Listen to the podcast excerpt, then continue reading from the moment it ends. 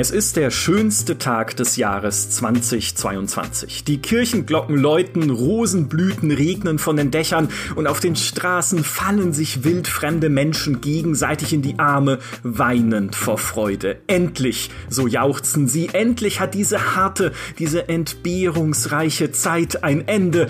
Endlich ist FIFA 23 erschienen.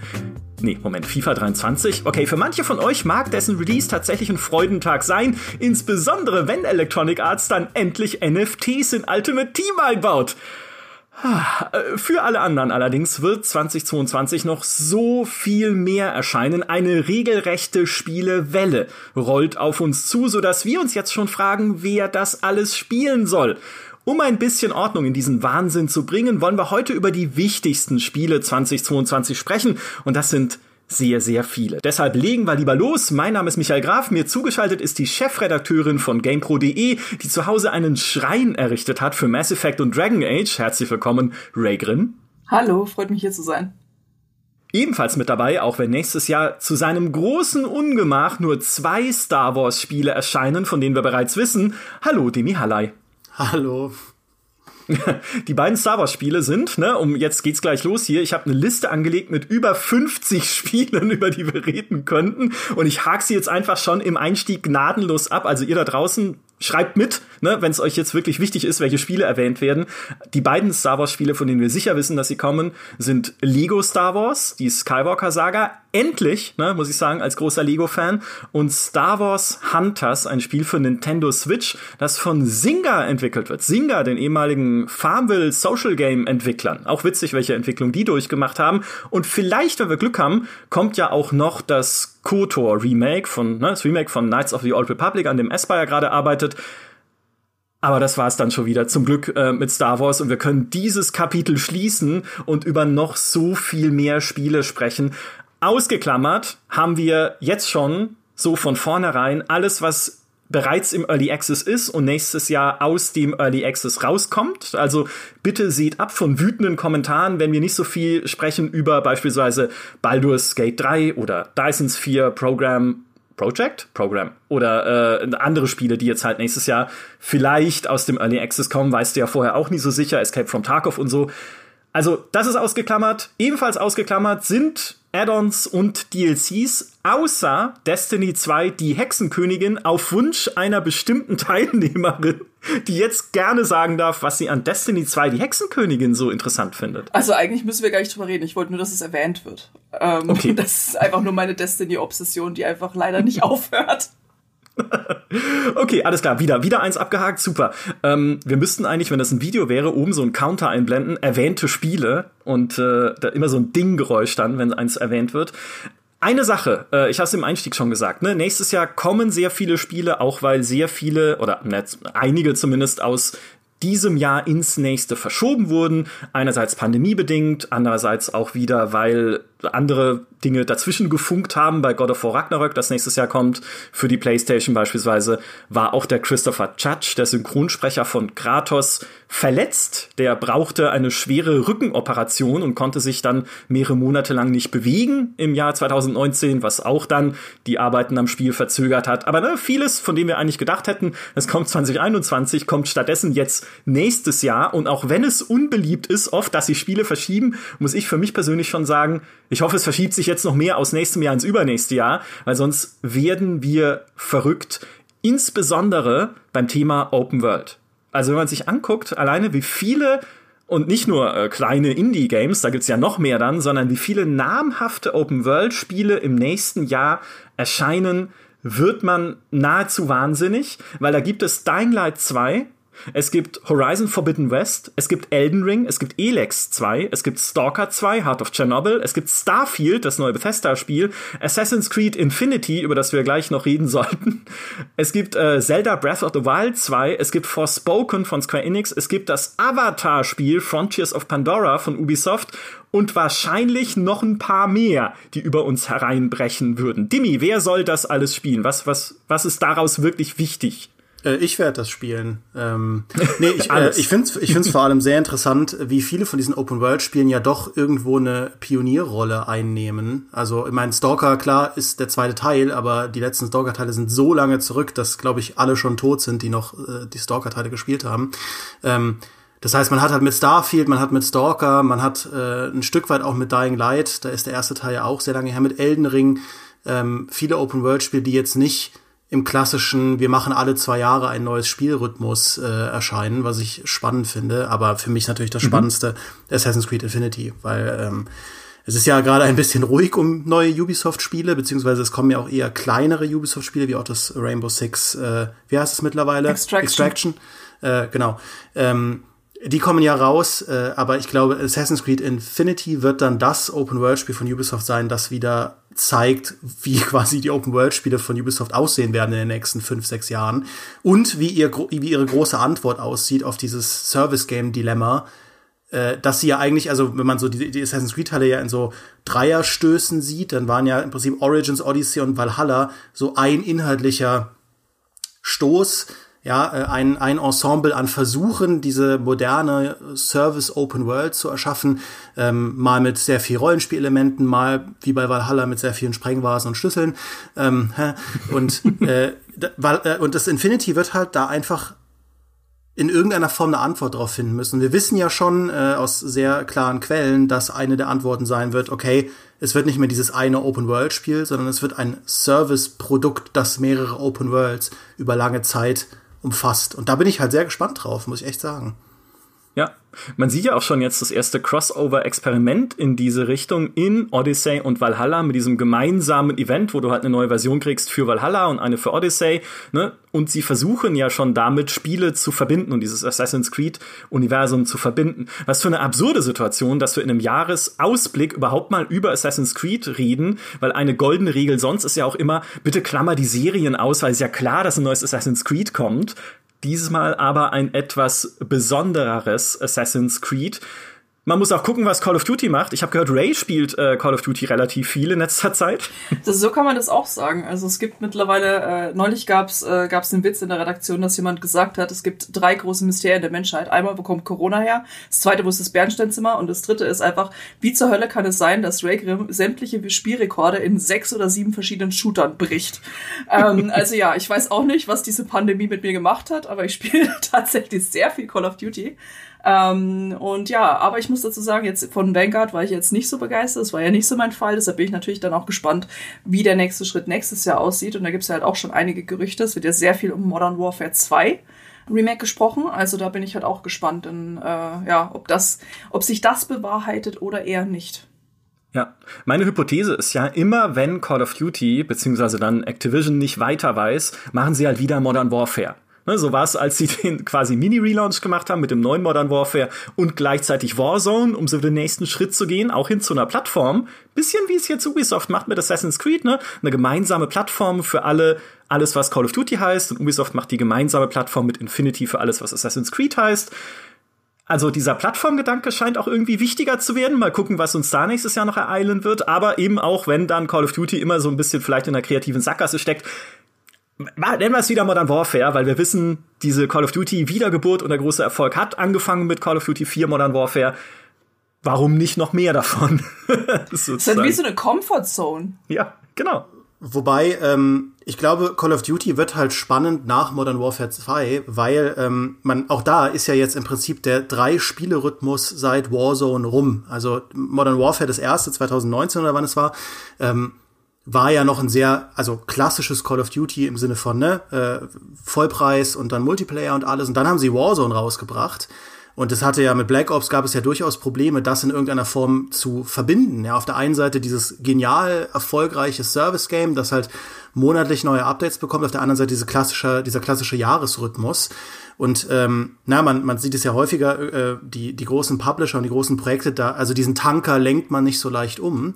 Und ich finde es schon sehr spannend. Jetzt hast du mit Black Ops Cold War und mit Vanguard quasi alle Call of Duty Studios dann durch. Und jetzt ist halt wieder Infinity Ward dran und äh, kann halt zeigen, okay, wie sieht Call of Duties Zukunft nach Warzone wirklich aus? Ja, also auch die Frage, ob, ob man dann 2023 nochmal ein neues Black Ops bekommen wird oder ob Modern Warfare in irgendeiner Form, also das Modern Warfare 2, sollte es denn das sein, äh, in irgendeiner Form noch eine spannendere Wende markiert äh, für ein Service Call of Duty der Zukunft. Also ich bin da sehr gespannt drauf. Was ich vor allem auch spannend finde, ist halt einfach, wiefern gibt's, also es klingt bescheuert, aber wiefern gibt's denn in Zukunft nach Warzone? Oder ist Warzone nicht einfach so das, woran sie halt sehr lange festhalten, so wie halt auch bei einem Fortnite ähm, oder ähnliches. Ne? Also das sehen wir, dass solche Spiele sehr, sehr, sehr viele Jahre lang existieren und halt weitergeführt werden.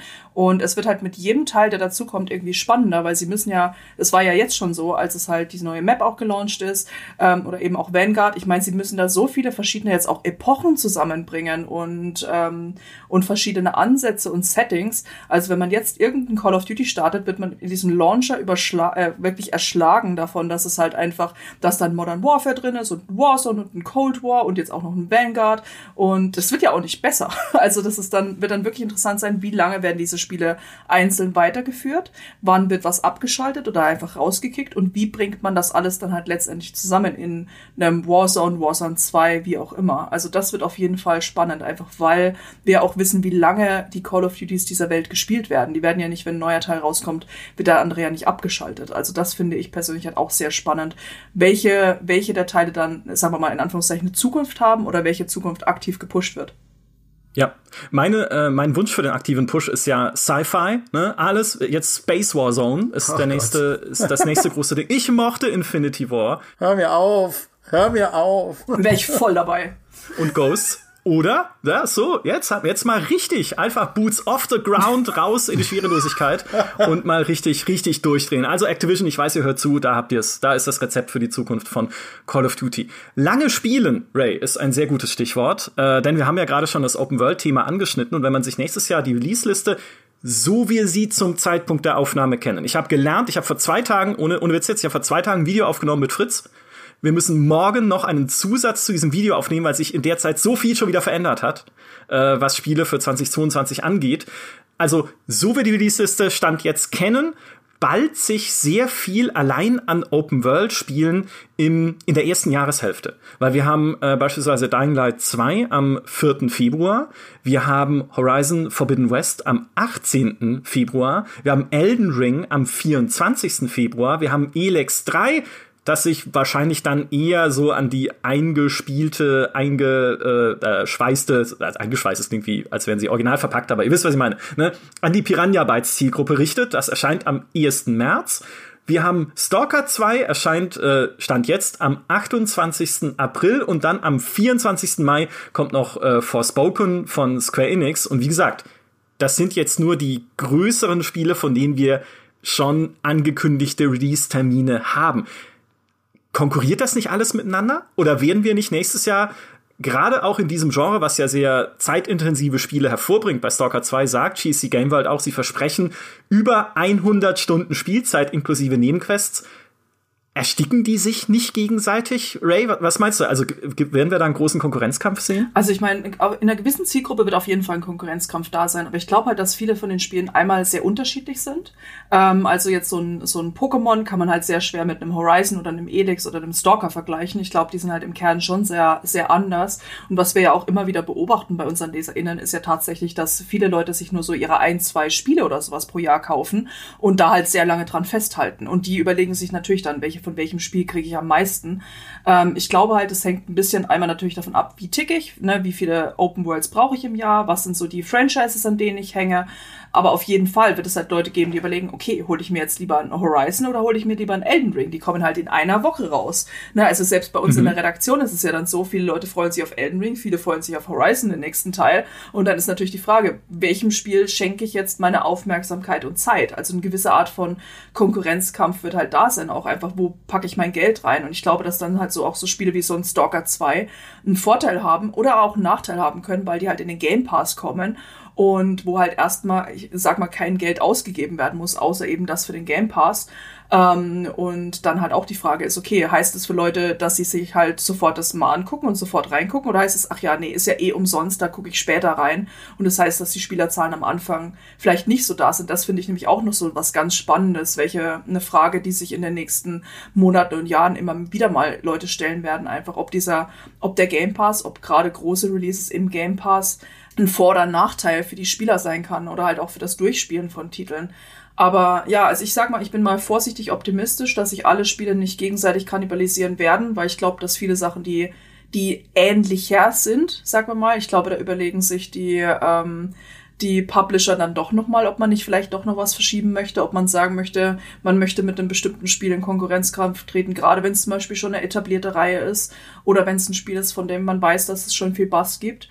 Aber ja, also ein Konkurrenzkampf wird da sein, aber ich glaube, dass der nicht zwangsläufig so riesig ist, wie, wie wir als VideospieljournalistInnen teilweise einfach drüber nachdenken, weil wir, es halt unser Job, da auf alle natürlich ein Auge zu haben oder sich mit allen zu beschäftigen. Und ich glaube, in unseren Köpfen äh, schrillen da sehr, sehr viel mehr Sirenen als in denen von, äh, von äh, ja, den Leuten da draußen, die es halt einfach aus Spaß auch letztendlich an vielen Punkten spielen.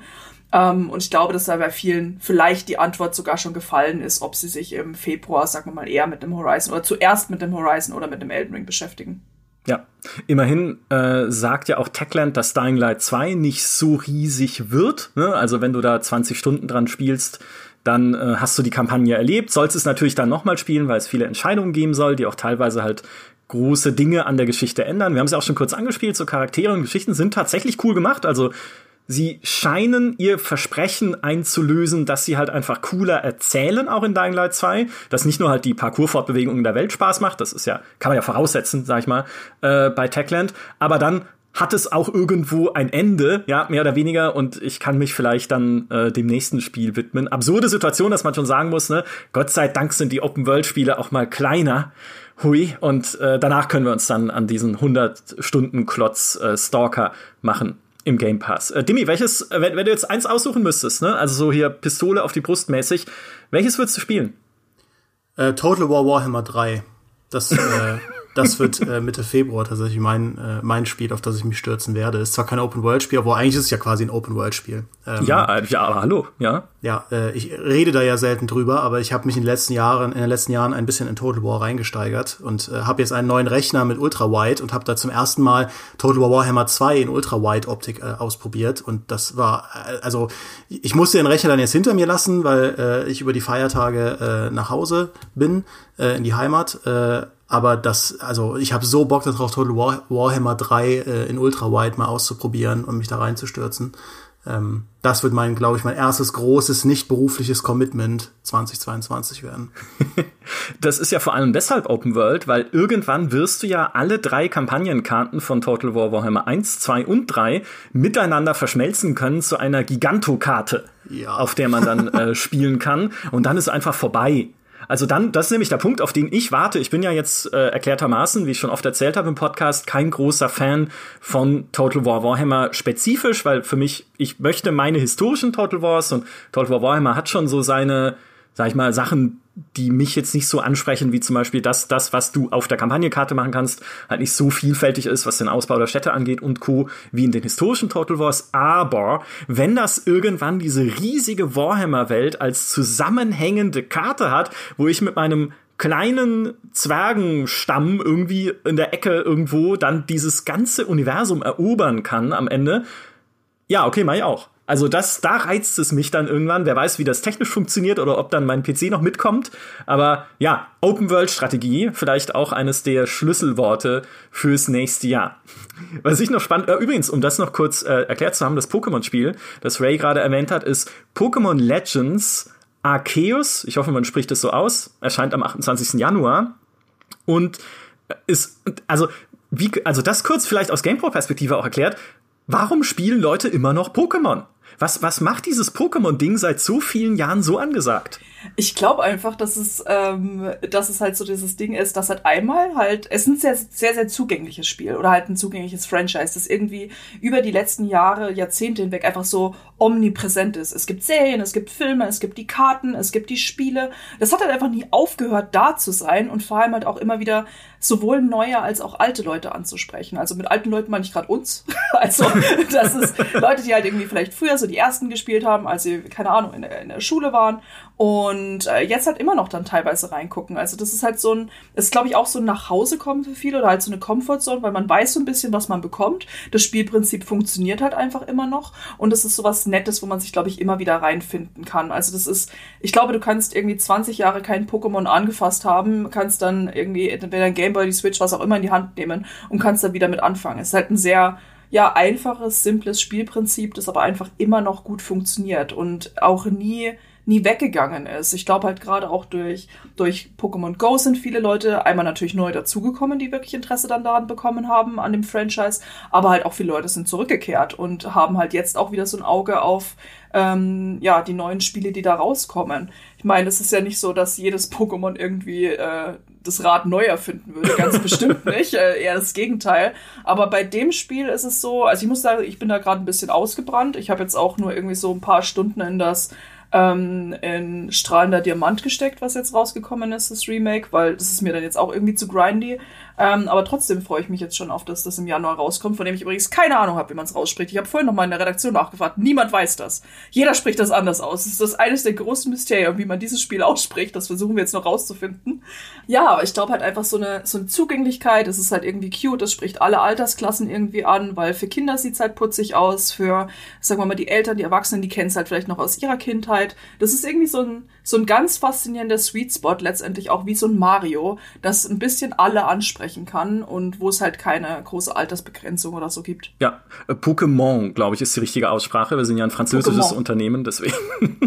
ähm, ich finde, was du gesagt hast über Pokémon, dieses Gefühl des Nachhausekommens, ist ja eigentlich auch eine Parabel für Nintendo im Größeren.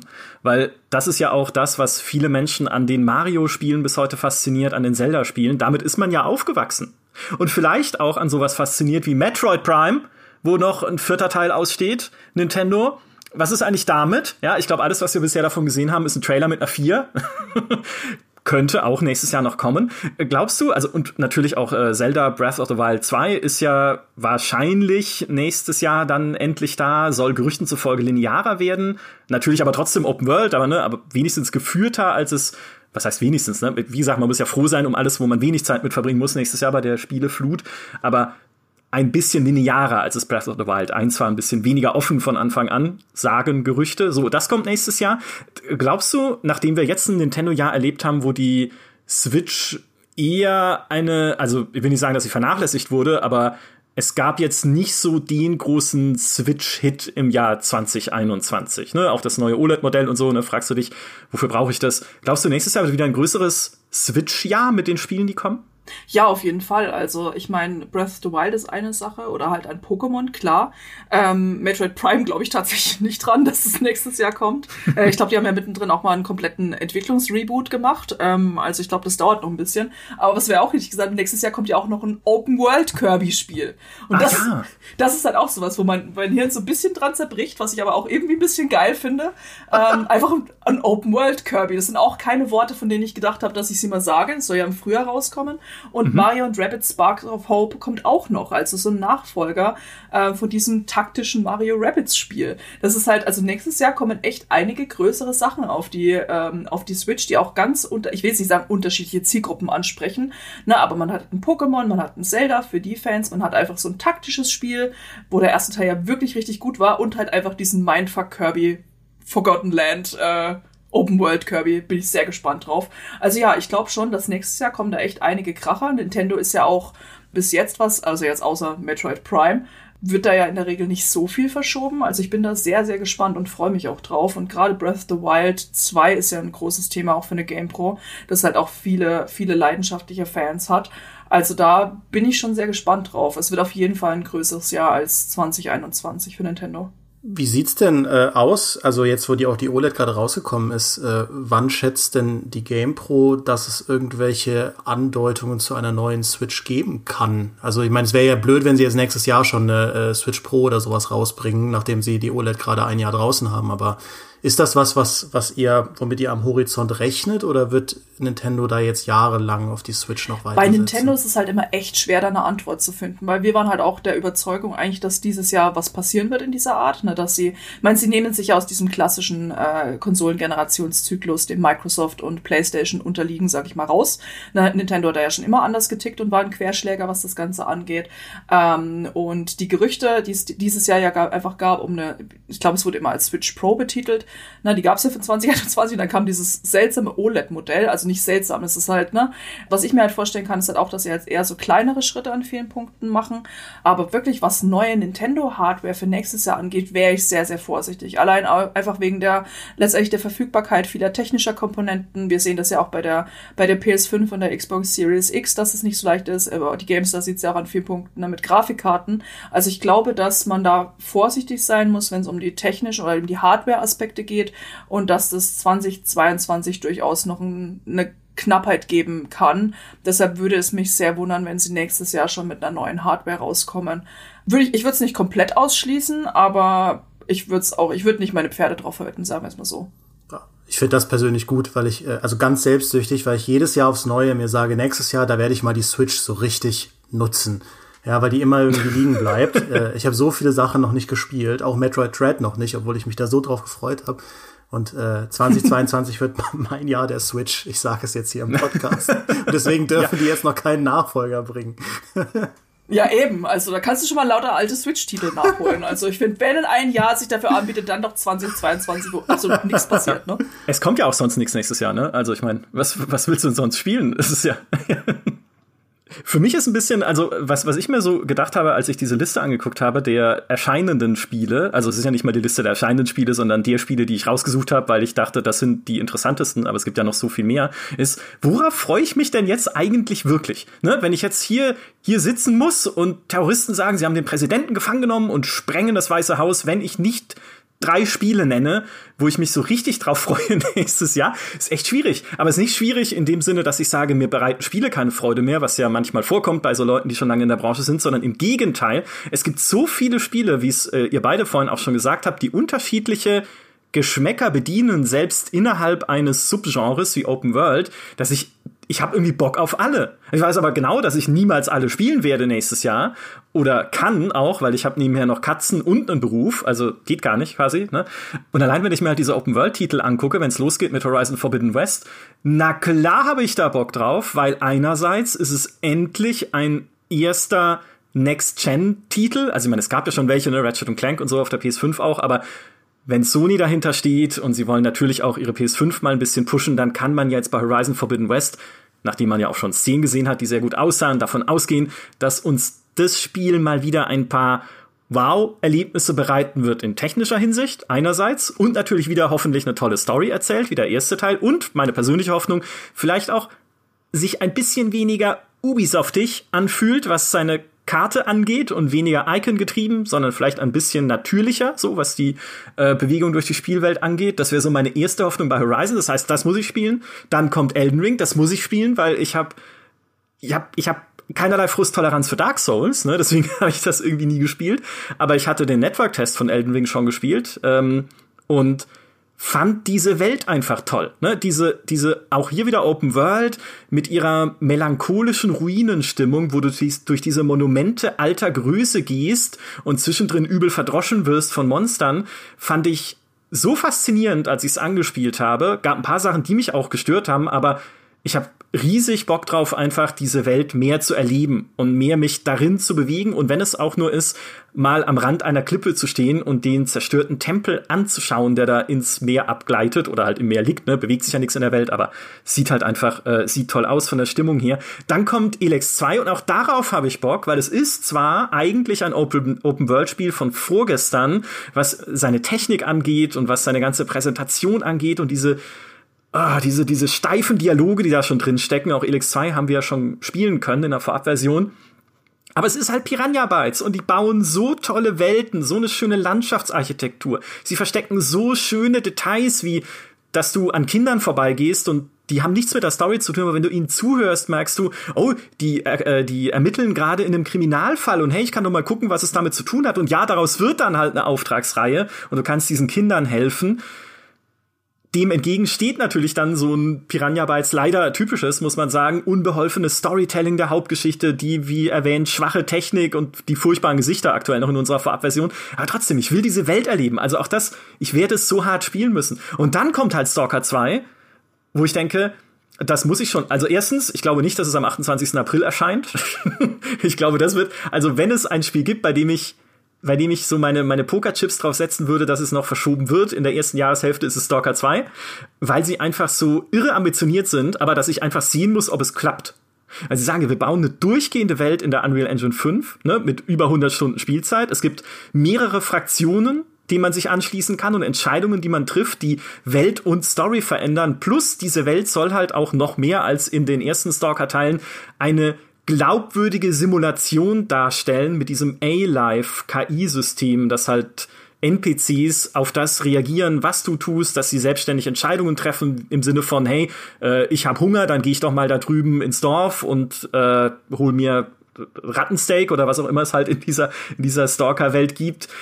Inzwischen verkaufen sie auch noch NFTs zum Spiel, mit denen man selbst als NPC da drin sein kann. Ich sag nicht, dass ich das kaufe, aber wenn ihr mich trefft, kann es passieren? Nein, Quatsch, nee, das finde ich absolut bizarr, aber das ist auch ein Thema, was uns nächstes Jahr, äh, glaube ich, noch begleiten wird. Aber da, ne, ich will einfach sehen, können sie diese Ambitionen diesmal umsetzen, weil GC Game World ist natürlich auch ein Entwickler mit einer schwierigen Geschichte. Andererseits haben sie mit Stalker ein Universum geschaffen, das so unglaublich atmosphärisch ist und so unglaublich toll war, erzählerisch, wenn man sich auf diese, diese, ne, man sagt ja oft so verächtlich, diese Eurojank genannten Ecken und Kanten angeht, äh, eingelassen hat, die man oft findet in so gerade osteuropäischen Spielen oder auch in Spielen von Piranha Bytes waren es halt tolle Erlebnisse. Und da will ich sehen, ob dieses Stalker 2, das jetzt vielleicht polierter wird, weiß man nicht, ob das diese, diese Stimmung wieder einfängt und diese Ambitionen einlösen kann. Also irgendwie, das, ich nehme einfach Urlaub nächstes Jahr von, ich glaube, Ende Januar bis Juni erstmal, um das alles spielen zu können. Einfach aus Interesse. Ihr auch? Das klingt auf jeden Fall nach einer logischen Konsequenz. Also ich weiß auch nicht, wie man das sonst einfach. Also ich habe einfach beschlossen, ich werde nächstes Jahr nicht so viel schlafen.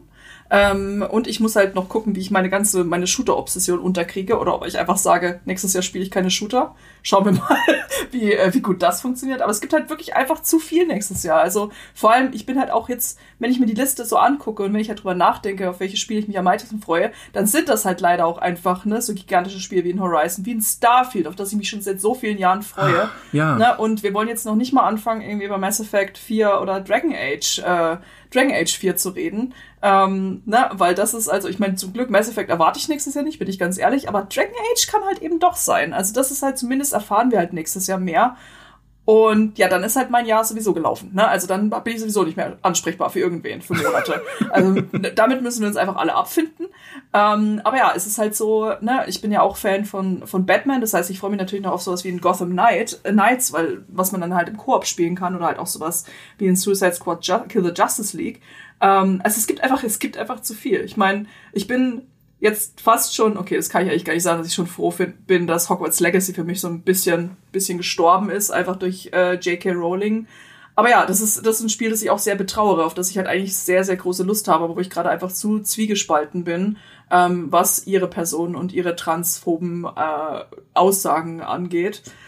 Ja, keine Ahnung. Also das ist so ein, das ist ein echtes Schmerzthema bei mir. Ähm, aber ich glaube, es gibt genug andere Spiele, mit denen ich mich nächstes Jahr trösten kann. Ja, kann ich verstehen, geht ja vielen Menschen aktuell so mit dieser ganzen Harry Potter Marke. Ne? Einerseits ist es halt eine beliebte Geschichte aus der Kindheit und tolle Filme, an die man gerne zurückdenkt. Andererseits hast du halt dann die Autorin selbst, die mit Aussagen auf sich äh, aufmerksam macht, wo man sagt, hätte sie jetzt nicht machen dürfen eigentlich, ne? Oder muss man so nicht, äh, muss man so nicht machen. Also ja, schwierig, ne? Trennung von Werk und Autor, das ist ein eigener Podcast, äh, die man, den man äh, machen muss, den wir auch machen werden. Äh, da habe ich sogar schon auch mit Talker gefunden zu dem Thema. Aber hey, im Prinzip, wenn du sagst, das ist für mich gestorben, ist immerhin ein Spiel weniger nächstes Jahr, was du spielen musst.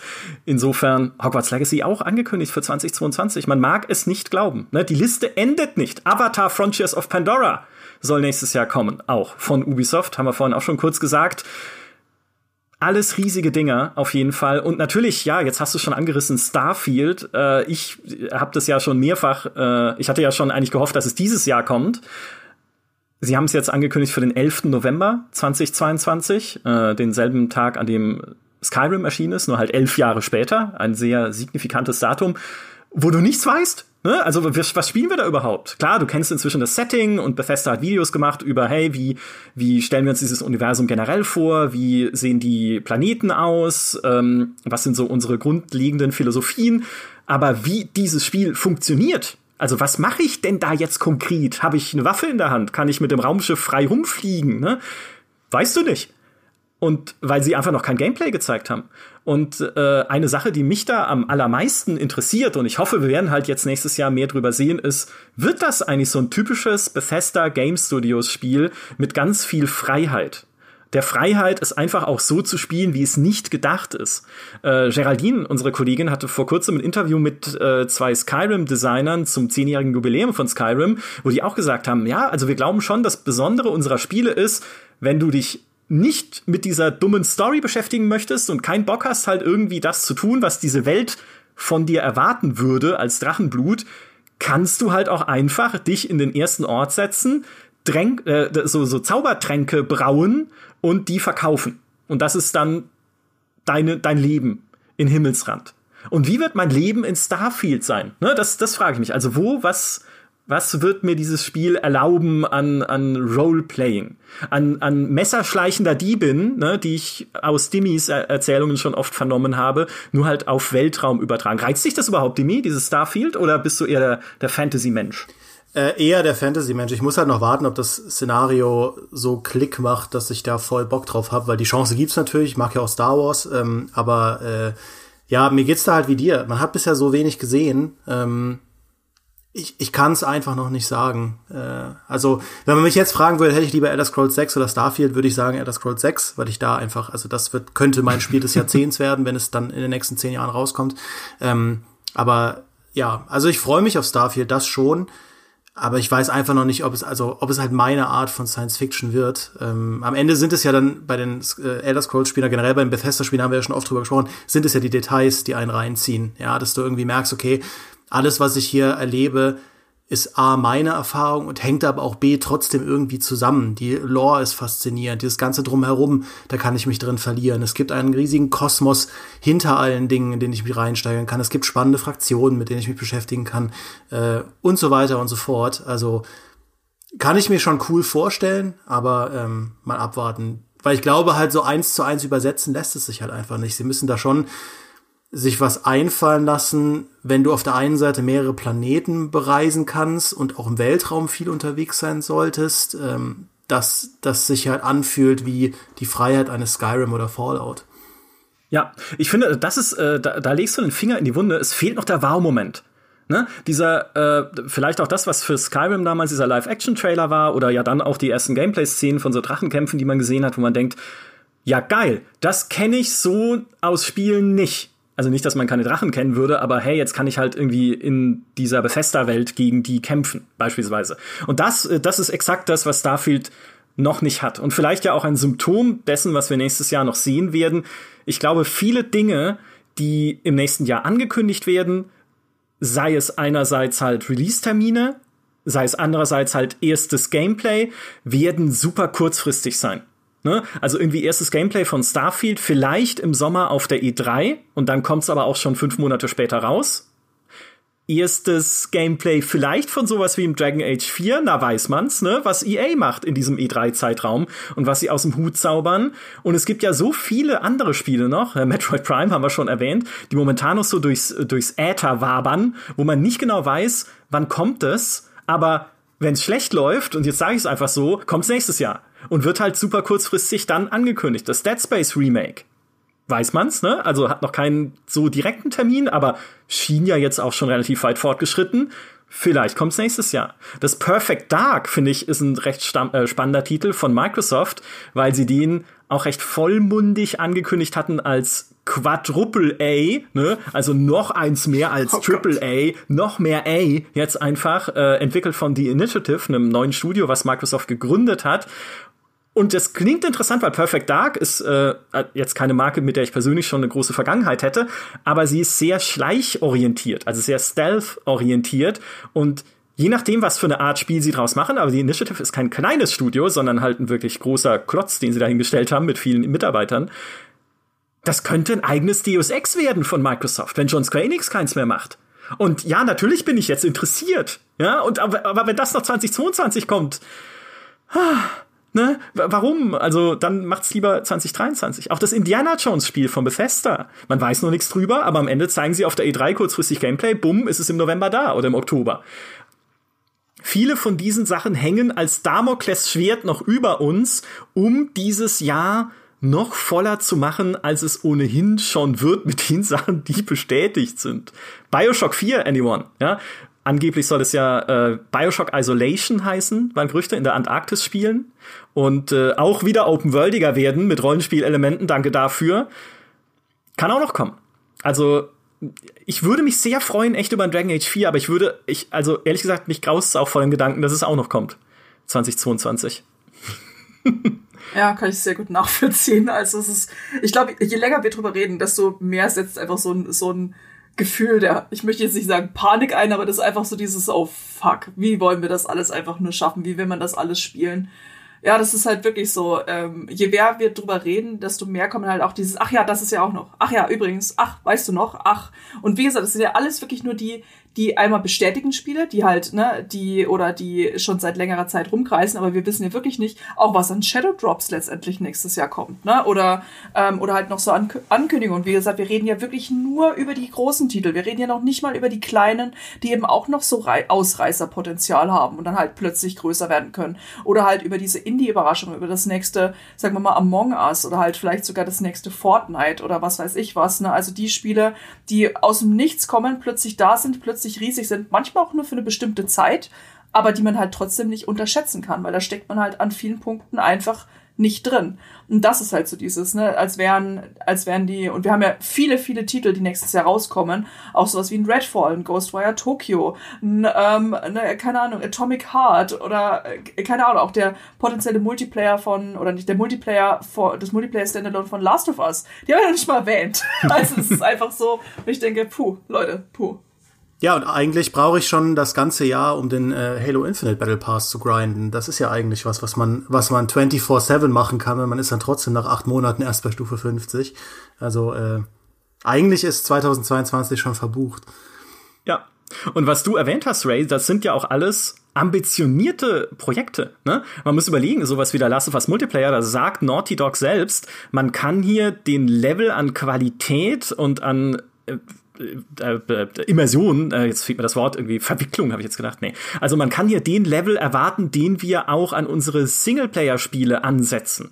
Wir wollen da ein richtig gutes Multiplayer-Spiel machen für Millionen Menschen. Und wir sitzen davor und denken, habt ihr sie noch alle? Ja, also was so, wie viele Service Games, auch wie Dimi gesagt hat, ne? ist ja völlig richtig. Wie viele Service Multiplayer Games brauche ich denn bitte noch oder wie soll ich denn auch noch auswählen, welches Service Multiplayer Game ich jetzt eigentlich spielen sollte? Und worauf ich hoffen würde persönlich ist mindestens, dass man, also dass nächstes Jahr vielleicht mal ein Jahr wird, bei dem man den Next-Gen-Gedanken mehr erlebt, vielleicht auch in Präsentationen von Spielen, ne, wo du wirklich mehr das Gefühl hast, so wie ich es vorhin meinte, auch bei dem Starfield, was da noch fehlt, dieses ja, wie geil, dass das jetzt auch geht in Spielen. Ne? Vielleicht, dass man irgendwie besonders coole technische Panoramen sieht oder besonders coole Effekte, besonders realistische Gesichter beispielsweise oder Animationen, einfach Dinge, von denen du denkst, das ist jetzt wirklich Gaming einer neuen Generation. Und ich weiß nicht, das hängt ja natürlich auch sehr stark zusammen mit den Next-Gen-Konsolen, die man momentan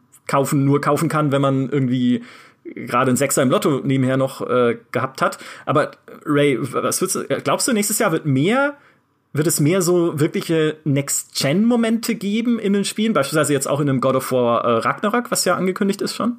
Ich denke auf jeden Fall. Also ich denke, ich meine, das sehen wir ja immer, dass halt die, die großen AAA-Kracher, ähm, die irgendwie eine ganze Konsolengeneration für uns auch teilweise definieren, dass sie niemals zum Anfang einer Konsolengeneration passieren. Ich meine, klar, da gibt's auch coole, große Erfahrungen. Auch gerade sowas wie ein Ratchet Clank hat uns ja schon gezeigt, wie es was, ne, wie einfach Next-Gen aussehen kann. Und es ist ja in dieser Generation, hatten wir ja auch schon mal drüber geredet, einfach sind es vor allem die Feinheiten, ne, Comfort-Features, ähm, ne, auch die, die Performance letztendlich von Spielen. Ähm, mhm. Aber ja, definitiv. Also ich denke halt, dass uns ein Horizon einfach ne, neu, ich möchte nicht sagen neue Wege zeigt, aber halt einfach noch zeigt, was noch möglich ist. Oder halt auch ein God of War Ragnarök, dass da einfach mehr das, was wir als, sagen wir mal, klassische Next-Gen-Momente bezeichnen würden. Weil, ne, wie gesagt, die Next-Gen ist halt gerade sehr, sehr Comfort-Feature ähm, lastig, sehr, sehr viel Quality of Life Sachen sind da drin, aber so gerade was es halt grafisch angeht, was es für Gameplay-Möglichkeiten gibt, etc., ich glaube, das werden wir halt nach und nach sehen. Und zwar jetzt nicht nur 2022, sondern halt dann wirklich 23, 24 drüber hinaus. Also das ist ja immer, sagen wir mal, das ist ja immer so ein Prozess. Ähm, letztendlich bei, bei Next Gen oder beim neuen Konsolenzyklus. Ja. Nächstes Jahr würde es dann nur dabei helfen, äh, wenigstens ein paar Spiele streichen zu können, wenn ich sage, naja, sieht halt aus wie von der PS3. das, das wäre wirklich, aber das ist halt auch so eine Gefahr und das ist dann auch so was, eine der großen Sorgen, die ich für nächstes Jahr habe, ist halt wirklich das Ganze, dass einfach, weil so viele auch, sagen wir mal, high-polished Spiele rauskommen, also ich behaupte jetzt einfach mal, dass viele davon polished sind und nicht, dass uns so ein, sagen wir mal, Cyberpunk nochmal erwartet, was das diesen Level mhm, angeht mhm, an äh, Clusterfuck, sondern einfach, dass nächstes Jahr so viele so viele high-polished Spiele rauskommen, dass alle Spiele hinten untergehen oder halt abgestraft werden, die halt vielleicht nicht so die Mördergrafik haben, die halt vielleicht ein bisschen kleiner sind.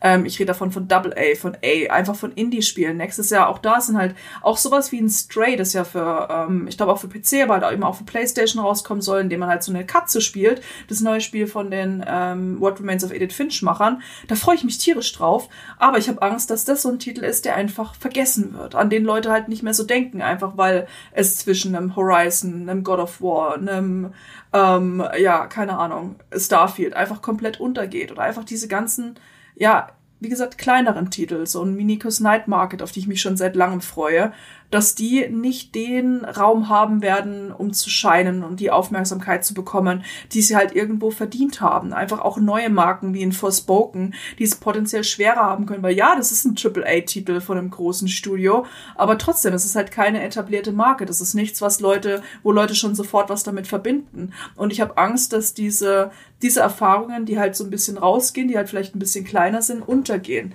Ich meine, die, die Hoffnung, die ich irgendwo habe, ist, dass Leute sagen, okay, zwischen meinem Horizon meinem Starfield. Ich kann nicht einfach nur diese großen, diese großen Mördertitel spielen. Ich brauche auch mal was Kleineres, was ich abschließen kann. Dann ne, schaue ich mir halt auch mal einen kleineren Titel an.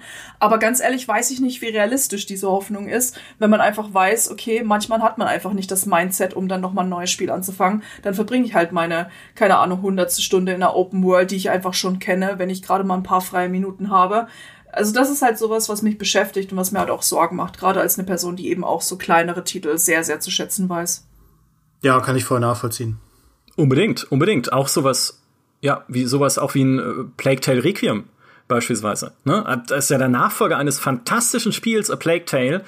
Aber nächstes Jahr wird halt so ein Stomping Ground. Ne? Also als würde ein riesiger Roboter-Dinosaurier an äh, AAA-Blockbustern einfach durch diesen Markt durchwälzen. Das komplett ins Gegenteil gedrehte 2021, wo es ja umgekehrt war, wo viele kleine Spiele glänzen konnte, so ein Kena Bridge of Spirits beispielsweise. Nächstes Jahr ist genau die Gefahr, die du skizzierst, dass eher die Großen alles planieren und man hoffen muss, dann im, in ihrem Schatten halt ein bisschen Erfolge zu sammeln. Kann ja auch dann über die Abo-Modelle beispielsweise klappen, je nachdem, was dann in den Game Pass kommt und da viel gespielt wird.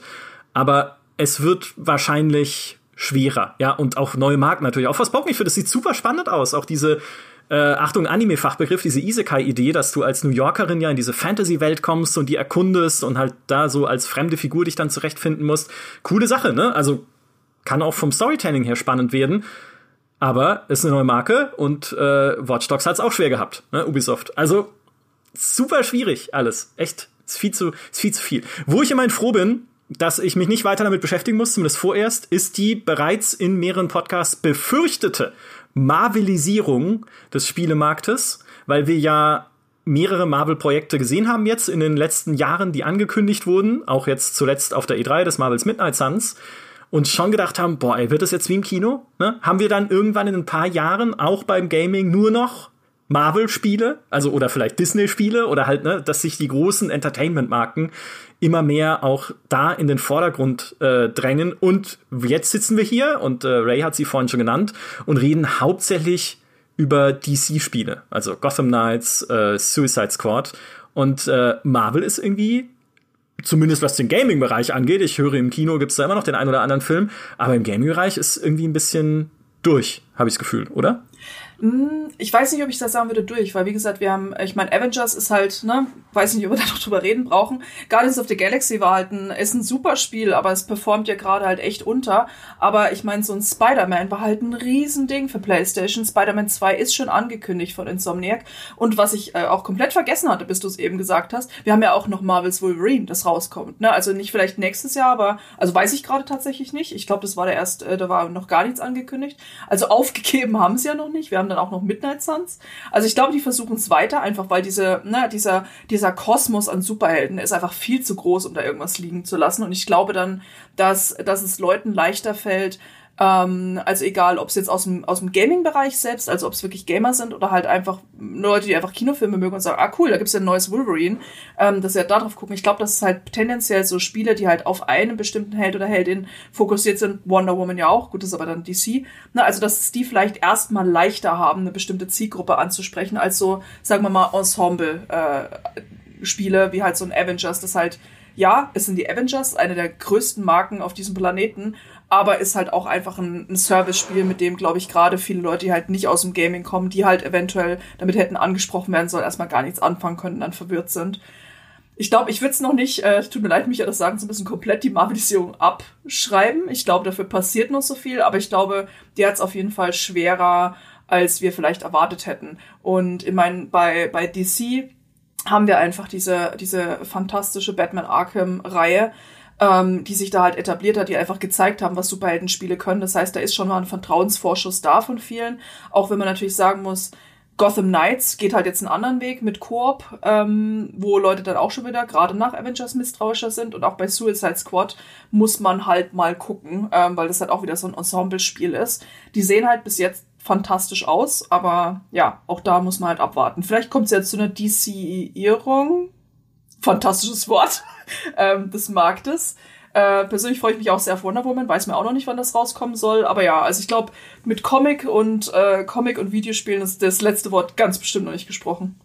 Aber ich glaube, was halt nicht passieren wird, ist einfach diese riesige Explosion, wie es das im Kino gab. Ich glaube, es gibt dafür einfach zu viele Stolpersteine, an denen ganz einzelne ähm, Superheldenfiguren halt scheitern können. Äh, also es ist ja, natürlich, Spider-Man, also Marvel Spider-Man und äh, Arkham sind auch einfach mit die besten Superheldenspiele, die es gibt.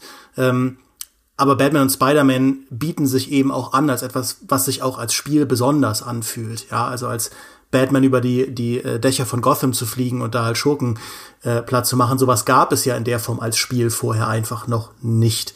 Ähm, zumindest nicht in einer, in einer, sehr großen Form und auch mit Spider-Man. Ne? Es ist ja mittlerweile ein Meme, dieses It makes you feel like Spider-Man, äh, aber das Spiel lässt einen ja wirklich dieses Gefühl nochmal erleben.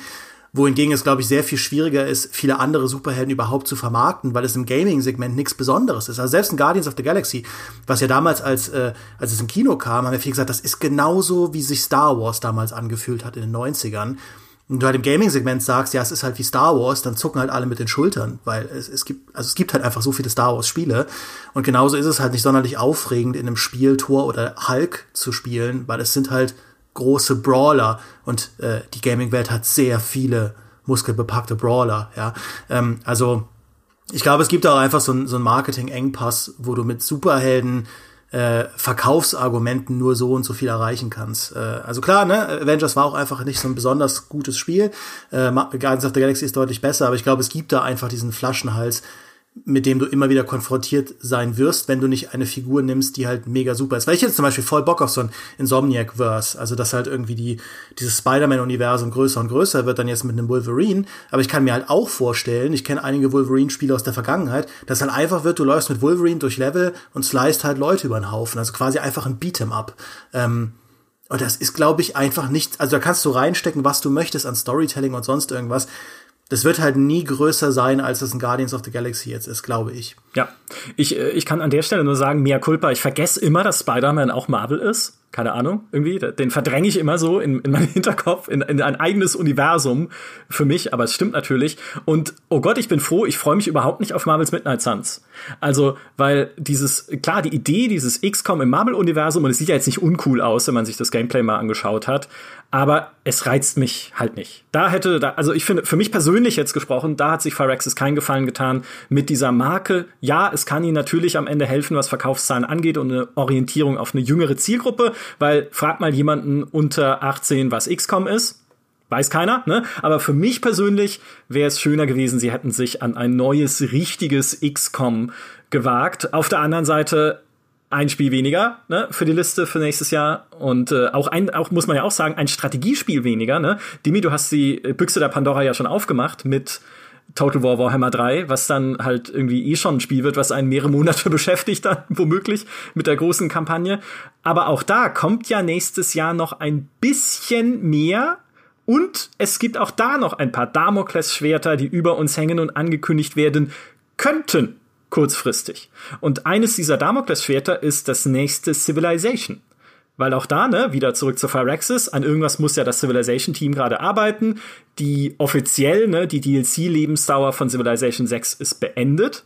Und ich weiß auch noch, die Ankündigung von Civilization 6 war auch Anfang des Jahres und rausgekommen ist es dann ein paar Monate später.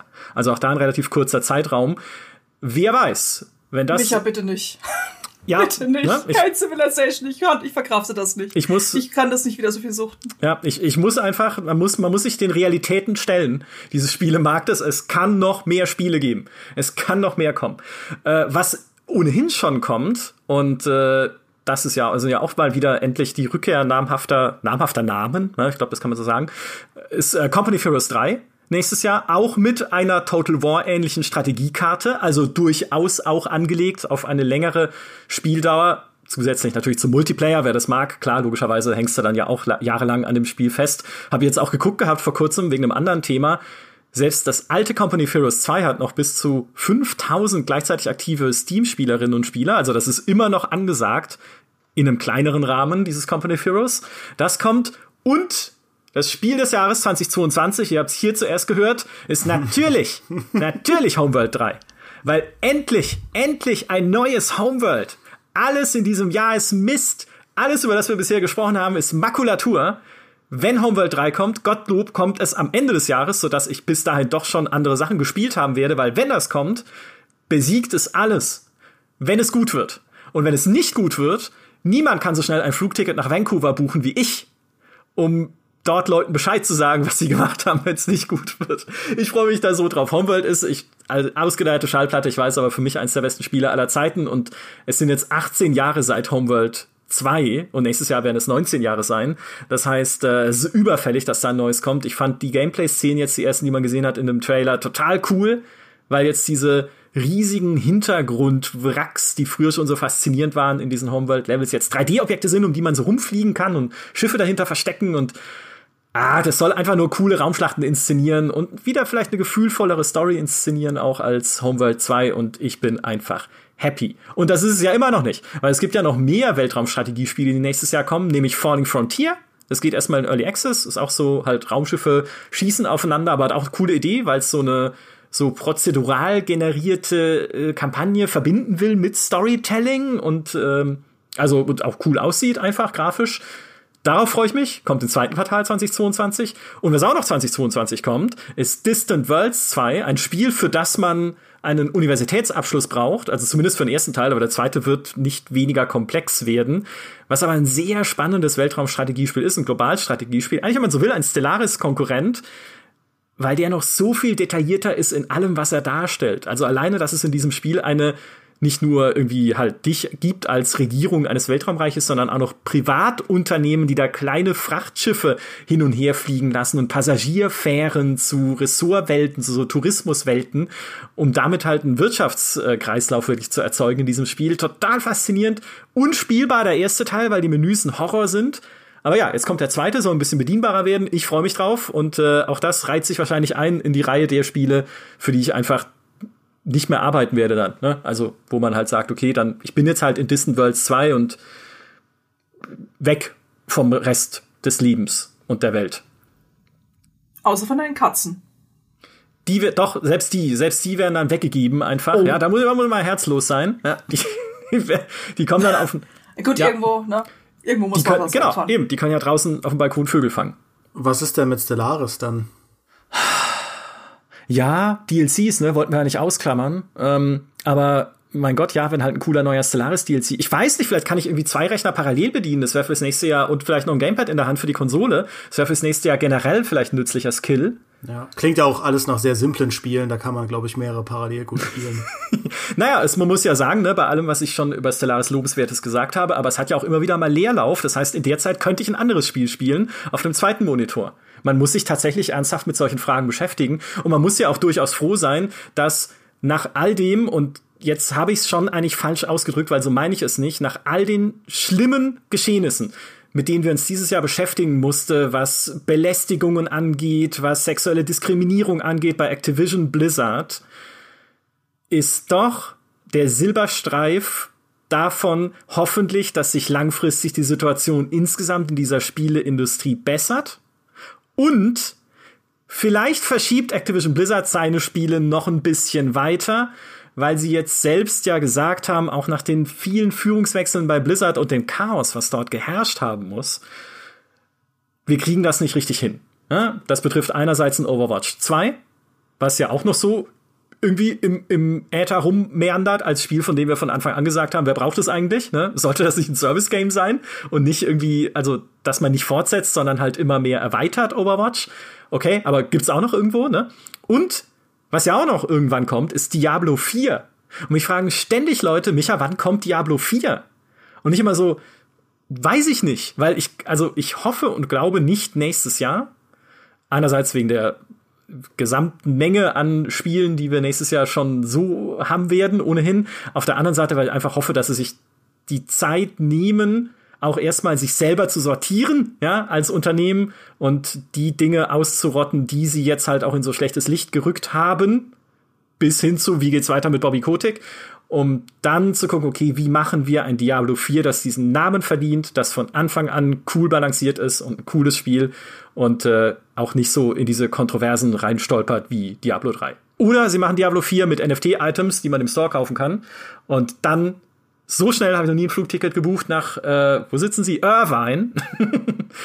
Irvine, Kalifornien, also nach Los Angeles, um Ihnen da mal zu erzählen, ob das eine gute Idee ist oder nicht. Was, was du gerade noch gesagt hast, finde ich halt auch noch sehr wichtig. Also beziehungsweise darüber zu reden, einfach über diese, ja, diese Wellen, die es dieses Jahr einfach äh, in der Gaming-Industrie gab, bei den Studios gab. Weil es ist ja, es sind ja so viele Studios, so viele Problemfälle jetzt bekannt, einfach von schockierenden Dingen, die passiert sind, so viele Führungswechsel ich meine, wir brauchen nicht drüber reden, aber es wird nächstes Jahr nicht aufhören. Da wird noch sehr viel wahrscheinlich äh, an die Öffentlichkeit getragen, was bis jetzt noch nicht äh, ja, öffentlich gemacht wurde. Ich kann mir nicht vorstellen, dass es abrupt aufhört. Ich kann mir vorstellen, dass bei manchen so die, ja, die, die, die Arbeit, ich meine, das hatten wir jetzt auch schon gesehen bei Activision, die, wo teilweise die Arbeit äh, niedergelegt wurde an der, ähm, an bestimmten Projekten. Ähm, meine, meine Angst ist ein bisschen, dass sie an manchen Punkten eventuell versuchen, drüber hinwegzuspielen, indem sie eben Sachen eben doch veröffentlichen. Also, dass sie, dass sie, ich meine, wir sehen sie auch bei Activision, die versuchen gerade immer noch viel unter den Teppich zu kehren und äh, einfach nicht wirklich die Konsequenzen ja, die Konsequenzen ziehen, die vielleicht gezogen werden müssten, ähm, gerade in der Führungsebene. Und ich habe einfach, ich habe echt so ein mhm. bisschen die Befürchtung, dass sie halt versuchen, drüber hinwegzutäuschen, indem sie halt bestimmte Ankündigungen machen, über die dann halt mehr geredet wird, also über die Sachen, die halt passieren, ähm, über die sie nicht reden wollen oder auf die sie halt keine, kein Licht haben wollen. Ähm, ich habe da, ich weiß nicht, vielleicht bin ich, was das angeht, ein bisschen, ein bisschen sehr negativ, was es angeht. Normalerweise versuche ich ein sehr hoffnungsvoller Mensch zu sein, was dieses Thema angeht oder was viele Sachen angeht, auch wenn man mir das nicht immer glaubt. Hi Maurice. Ähm, Aber in, in dem Fall habe ich halt wirklich Sorge, dass sie versuchen, durch Ankündigungen einfach davon abzulenken oder auch durch Veröffentlichungen davon abzulenken, die Probleme, die sie haben. Und das ist halt, ne, auch letztendlich, ich hoffe, meine Hoffnung ist tatsächlich, dass sich die Studios hinsetzen, die Publisher hinsetzen und einfach wirklich überlegen, welche Konsequenzen müssen sie ziehen und wie können sie dafür sorgen, ähm, dass ihre, natürlich ihre Arbeiter nicht ausgebeutet werden, ähm, dass einfach, ne, ihre Studios den Ruf loswerden, den sie berechtigterweise jetzt haben, ähm, und einfach sagen, okay, dann priorisieren wir die Spiele hinter das Wohl unserer MitarbeiterInnen. Ähm, ich hoffe, dass es passiert. Ich hoffe auch, dass bei sowas wie einem Hogwarts Legacy letztendlich Konsequenzen gezogen werden und dass halt, ne, sie nicht sagen, ja, mit J.K. Rowling haben wir nichts am Hut, wir machen einfach nur unser Spiel, wir wollen uns dazu nicht äußern. ja, nee, also das finde ich halt, diese, diese Feigheit sollte hoffentlich, sollte abgelegt werden. Ähm, und da sollten halt Konsequenzen rausgezogen werden, selbst wenn diese Konsequenzen halt bedeuten, wir verschieben bestimmte Spiele noch. Aber weiß ich nicht. Ich bin da, bin da, was das Thema angeht, leider sehr zynisch. Also da haben wir, glaube ich, in der Vergangenheit schon zu viele Sachen gesehen, die diesen Zynismus auch ein bisschen, ja, befördern, sage ich mal. Aber das ist was, wo ich ein bisschen gerade abgestumpft bin und einfach das Schlimmste befürchte. Ja. Was für ein wundervolles, hoffnungsvolles Schlusswort das ist. Ja, dafür bin ich doch bekannt, nicht wahr? ja. Ja, ich fürchte auch, dass du, äh, dass du zum Teil recht hast. Natürlich, wenn man irgendwie so eine schlecht, in einer schlechten Situation ist, dann sagt, hey, guck mal, wir haben doch trotzdem ein tolles Overwatch 2 veröffentlicht. Ne? Jetzt reden wir doch über Overwatch 2 und nicht mehr über die Klagen. Äh, Wäre cool, oder Leute? Klar, kann passieren. Ne? Also würde ich auch denken, dass sie das zum Teil versuchen. Ich hoffe einfach, dass sie gleichzeitig auch was bei sich selbst bewegen. Und jetzt natürlich betrifft ja, wie du gesagt hast, betrifft ja nicht nur Activision. Ubisoft stand ja oder steht immer noch vor ähnlichen Problemen. Bei Paradox Interactive gab es entsprechende Beschwerden aus der Belegschaft und so weiter. Ne? Also es betrifft ja eine ganze Reihe von Firmen, die auch gerade äh, in durchaus deutlichen Turbulenzen sind, was Führungswechsel und Strukturänderungen und ein Versuch der der Linderung angeht. Bei Activision hat man gesehen, hat teilweise eben dieser Versuch stattgefunden, das eher so auslaufen zu lassen ne? oder auch tatsächlich aktiv irgendwie zu unterdrücken. Aber vielleicht, vielleicht lernen die es ja auch noch. Ne? Werden wir nächstes Jahr sehen. Und wenn nicht, dann spielen wir einfach aus Protest dieses NFT-Diablo nicht. Weil äh, an sich ist natürlich die, die Idee eines NFT-Diablos absolut, also ohne jeden Makel. Ne? Also jedes Item nur einmal und ich besitze den Feuerhelm. Was könnte daran denn verkehrt sein? Was könnte daran, naja. Deswegen, ne, nächstes Jahr viele kurzfristige Ankündigungen. Mal sehen. GC Game World hat ja auch nur sehr äh, innerhalb von wenigen Tagen so mal eben nebenbei gedroppt, dass sie die NFTs verkaufen in Stalker 2. Ich glaube, da wird es auch nächstes Jahr noch einige Überraschungen geben in dem Bereich der Witz, den ich eingangs gemacht habe mit Ultimate Team und FIFA, war nur ein, äh, war nur halb so ein Witz. Ne? Auch da EA hat ja schon gesagt, wir sind sehr interessiert, uns in dieser Richtung mehr zu beschäftigen. Wer weiß, was Ubisoft einfällt, nachdem sie jetzt Ubisoft Quartz etabliert haben, was man in Avatar verkaufen kann. Weil Avatar ist eh so, ich finde, vielleicht ist das noch ein, ein kleines Ding, über das wir reden könnten, weil ich weiß nicht, ne? Aber die Marke Avatar ist spielt, also interessiert das noch wer? Ja, Echt? Das ist, und das ist nämlich, das hat mich, äh, da hat unser Social Media Team drüber geredet. Ne? Ähm, wir hatten diese Woche, so ein bisschen um aus dem Nähkästchen zu plaudern, hatten wir bei GamePro so einen Kickoff für 2022, weil wir gesagt haben, okay, lass uns jetzt schon drüber reden und haben dann unsere drei Stunden damit verbracht, über das nächste Jahr zu diskutieren und über die Releases. Also sind wir jetzt gerade noch sehr kurz. Ähm, und da hat halt unser Social Media Team gesagt, ja, was ist denn mit Avatar? Das ist halt gigantisch auf Social gelaufen, also gerade auf Facebook. Und das war halt auch, also das ist, da ist wirklich viel Interesse dran. Es sollen ja jetzt, ist es zwar losgelöst von den Filmen, aber nächstes Jahr sollen ja, soweit ich mich recht erinnere, auch neue, neuer Film rauskommen. Das soll ja jetzt auch wieder losgehen. Ich war auch überrascht, bin ich ganz ehrlich, weil Avatar ist in meinem Kopf auch schon so lange her. Also in meinem, in meinem Kopf ist es 20 Jahre her, seit dieser Film rausgekommen ist. Aber offenbar ist das wirklich noch ein großes Thema für viele Leute, was mich echt schockiert hat. Also ich bin da sehr gespannt, wenn dann halt das Spiel rauskommt und der Film, ob das halt funktionieren kann. Ähm, ich glaube, es gab ja auch schon mal so ein Avatar-Spiel, das so ein bisschen irgendwie drauf äh, basiert hat, wie, wie die Filme waren. Das ist ja jetzt losgelöst davon. Ich meine, letztendlich ist es halt Science Fiction. Das heißt, mein Grundinteresse ist schon mal da, auch wenn ich äh, wenn es, wie gesagt, alles viel zu lange her ist mit dem Film. Ich finde es ganz spannend. Aber ich fand es echt interessant, dass, äh, dass gerade irgendwie auf Social Media das Thema so hochgekocht ist. Gerade einfach durch eine Open World, durch Space, durch einfach diese Marke. Bin da, bin da sehr gespannt drauf, muss ich sagen. Also ich glaube, das darf man nicht unterschätzen. Ja, wollte ich auch gerade sagen, sie haben ja diesen Stunt schon mal gebracht, vor zehn Jahren, aber in einem viel kleineren Rahmen. Also es war ja, glaube ich, ein Prequel oder so, dieses äh, alte Avatar-Spiel. War auch nicht schlecht, aber so ein typisches Lizenzspiel. Ähm, aber ich denke, sie werden sich da sehr drauf verlassen, auf diese Synergieeffekte, wenn der Film dann einschlägt, dass äh, das Interesse am Spiel wächst. Aber ich kann mir auch vorstellen, dass tatsächlich die Leute, weiß ich nicht, wenn du 2000 geboren bist oder so und mit neun oder zehn äh, Avatar geschaut hast, vielleicht hat die Marke auch noch mal einen anderen Wert für eine, für eine jüngere Generation. Das weiß ich tatsächlich nicht. Ähm, also, dass es für die halt echt sowas ist, so, oh mein Gott, endlich was Neues zu Avatar. Das, das Ding meiner Kindheit, das Star Wars meiner Kindheit. Ähm, vielleicht hat es dann echt da noch mal so ein bisschen so einen Effekt. Also ich finde Avatar als Marke tatsächlich relativ schwierig einzuschätzen. Ähm.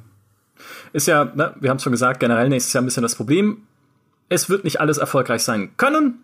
Weil dafür kommt zu viel. Ne? Auch was dann mit irgendwie sowas wie Avowed ist, dem neuen Rollenspiel von Obsidian, das ja auch in der Ego-Perspektive so ein bisschen Skyrim-Vibes hatte, als sie den ersten Trailer veröffentlicht haben, ist jetzt auch schon wieder ein Weilchen her, über das man aber auch noch nichts weiß, das noch keinen Termin hat.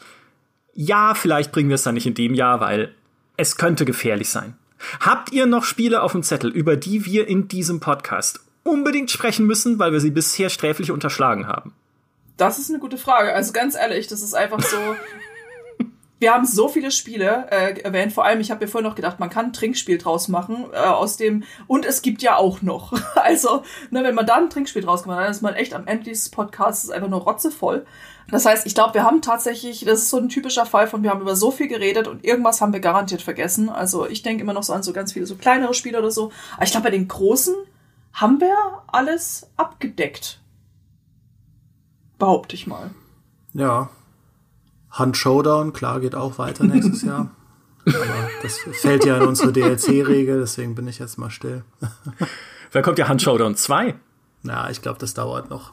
Was auch immer Crytek gerade macht, also man weiß es nicht, keine Ahnung. Ah, ah. Ich meine, vielleicht kommt äh, Squadron 42 nächstes Jahr raus. Und äh, Chris Roberts macht den Shadow Drop. Glaube ich jetzt auch nicht direkt dran, aber wer weiß. Wer weiß, ist ein Jahr voller Unbekannten. Haben wir Redfall erwähnt? Das ist ja auch noch so. Also ich bin ja, ich mag ja Arcane sehr gerne ähm, und Dishonored mhm. und so. Und das ist ja auch, mit Redfall versuchen sie auch was ganz Neues. Also so ein Vampirjäger-Koop-Spiel. Da ist natürlich gerade so der Left 4 Dead-Fan in mir wird immer hellhörig, weil alles irgendwie was mit Übernatürlichem und Koop zu tun hat. Lässt mich erstmal aufhorchen. Da bin ich auch sehr gespannt drauf. Es kommt ja auch irgendwie keine Ahnung, Mitte oder Ende nächsten Jahres, glaube ich, ist da so das Gerücht. Weiß ich jetzt gerade gar nicht. Äh, Q3 2022. Ah, Q3, okay. Sagen Sie, drittes Quartal. Mhm. Mhm. Na, also das ist, äh, ja, das ist halt auch noch sowas. Das wäre auch übrigens auch so ein, so ein Titel, wo ich, äh, wo ich Angst hätte, dass der irgendwie, äh, oder was heißt Angst, aber halt so Sorge hätte, dass der untergehen könnte, weil Arcane-Spiele, wir sagen immer, dass es ein bisschen so einen kleinen Arcane-Fluch gibt. Das sind ganz oft richtig coole Spiele, aber die sich halt einfach nicht so super verkaufen oder nicht so die Aufmerksamkeit bekommen, die sie irgendwie verdient hätten. Gerade so die des Ornats dieser Welt. Ja, insbesondere im Stomping Ground des Jahres 2022. Ja. Ganz fantastisch. Wie gesagt, es gibt ganz viele Spiele, die wir jetzt nicht erwähnt haben. Äh, besucht einfach regelmäßig gamestar.de, gamepro.de und natürlich auch meine MMO, auch wenn Leia heute nicht äh, zu Gast war, um euch zu informieren über den Wahnsinn, der nächstes Jahr passieren wird. Das waren die wichtigsten Spiele 2022. Eine Honorable Mention zum Ende noch für Maurice Weber, der uns äh, heute nicht beehren konnte, nämlich Knights of Honor 2 Sovereign, kommt nächstes Jahr auch, ne? Mittelalter-Strategiespiel, also auch Maurice kriegt noch was neben Total War Warhammer. Äh, dann hat er immerhin zwei Spiele, während wir 5000 kriegen, wie wir jetzt gerade aufgezählt haben. Und äh, das ist vielleicht die, die versöhnliche Botschaft. Immerhin kann man davon ausgehen, dass für so gut wie jeden Spielegeschmack nächstes Jahr ich will fast, also wenn ich sage, etwas erscheint, ist es untertrieben, es erscheint diverses, einiges, sehr viel, also fast alles, ne? Jeder kriegt was und das ist das Schöne an dieser Industrie, dass sie doch so bunt ist und so eine unglaubliche Vielfalt hervorbringt, wie wir sie wahrscheinlich im nächsten Jahr schon lange, also ne, im Vergleich äh, schon lange nicht mehr gesehen haben werden. Sehr cool. Ich danke euch beiden. Lieben Dank, Dimi. Lieben Dank, äh, Ray, für diesen Ausflug in den Wahnsinn der da ist das Spielejahr 2022. Ich danke euch allen da draußen, die uns zugehört haben. Macht's gut und bis zum nächsten Mal. Tschüss. Ciao. Tschüss. Halt, noch nicht abschalten. Hier ist Micha aus der Zukunft, genauer gesagt so ungefähr 21 Stunden nach unserer Aufnahme. Und in dieser Zeit hat sich, wie ich in der Folge schon erahnt habe, die Newslage mal wieder geändert. Die NFTs in Stalker 2 sind inzwischen wieder gestrichen weil GC sagt, oh, das war wohl doch keine so gute Idee und wir haben gehört, dass ihr das eher blöd fandet. Also Inzwischen haben sie angekündigt, dass sie das wieder rausnehmen wollen. Außerdem hat Ubisoft ein Spiel wieder aufs Tableau gebracht, das wir ursprünglich komplett aus unserem Bewusstsein verdrängt hatten, nämlich Die Siedler. Zu Die Siedler, zum neuen, soll es nächstes Jahr auch endlich Neuigkeiten geben und wer weiß, vielleicht dann sogar auch einen Release-Termin schon im Jahr 2022. Und ich sag mal, für Maurice könnte es zumindest keine besseren Nachrichten geben, weil jetzt hat er ja noch ein drittes Spiel, auf das er sich im nächsten Jahr freuen kann. Oder, naja, wo er zumindest davon ausgehen kann, dass es rauskommt, ob Siedler gut wird, das müssen wir ja erst noch sehen, nach all den Entwicklungsirrungen und Wirrungen, die das Spiel seit seiner Ankündigung inzwischen durchgemacht hat, inklusive der langen Funkstille. Wir haben ja jetzt ewig nichts mehr davon gehört. Da seht ihr es wieder, so schnell können sich die Neuigkeiten drehen in dieser Spielebranche. Das macht sie so aufregend, das macht es aber auch manchmal ein bisschen anstrengend, Sachen für die Weihnachtszeit vorzuproduzieren. Ich hoffe, ihr seid hiermit auf dem neuesten Stand, zumindest zum Zeitpunkt, zu dem ihr diesen Podcast hört. Wenn sich dann wieder ganz viele Sachen plötzlich umwälzen, naja, der nächste Podcast kommt bestimmt. In diesem Sinne, macht's gut.